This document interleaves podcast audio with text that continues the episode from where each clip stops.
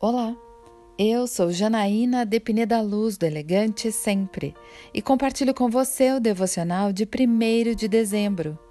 O dom está sujeito a Deus. Irmãos, se eu for visitá-los e falar em línguas, em que lhes serei útil, a não ser que eu lhes leve alguma revelação, ou conhecimento, ou profecia, ou doutrina? Assim acontece com vocês. Se não proferirem palavras compreensíveis com a língua, como alguém saberá o que está sendo dito? Vocês estarão simplesmente falando ao ar. Visto que estão ansiosos por terem dons espirituais, procurem crescer naqueles que trazem a edificação para a igreja. Portanto, que diremos, irmãos? Quando vocês se reúnem, cada um de vocês tem um salmo, ou uma palavra de instrução, uma revelação, uma palavra em língua ou uma interpretação.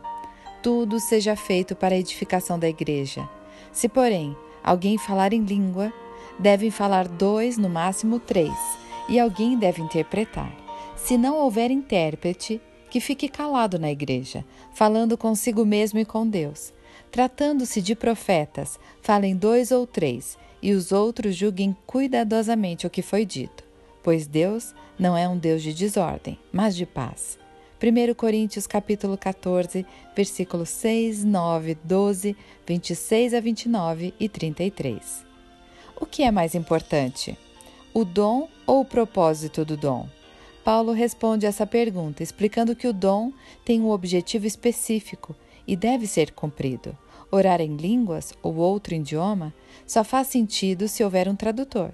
A profecia serve para trazer revelação e edificação mas também deve ser feita com ordem. Já estive em igreja onde dezenas de pessoas estavam falando em línguas sem sentido, o que é conhecido na teologia como glossolalia, ao mesmo tempo, sem que ninguém interpretasse nada, ou seja, poderiam estar falando qualquer coisa ou nada, e nunca saberemos. Isso porque muitos cristãos desprezam a instrução deste capítulo, e o Espírito Santo sabia que isso aconteceria.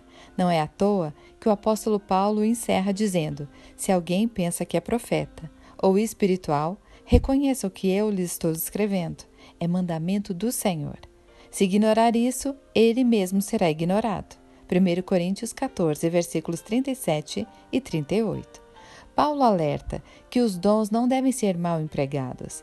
Eles não servem para causar aos outros a impressão de que somos mais espiritualizados, mas unicamente para glorificar a Deus. E Deus sempre gosta de ordem e de paz. Eu quero orar com você. Senhor, obrigada porque o Senhor nos dá dons unicamente para glorificá-lo e devo exercê-los sempre com decência, ordem e paz. É isso que eu lhe agradeço e peço em nome de Jesus. E eu convido você. Siga comigo no site elegantesempre.com.br e em todas as redes sociais. Um dia incrível para você!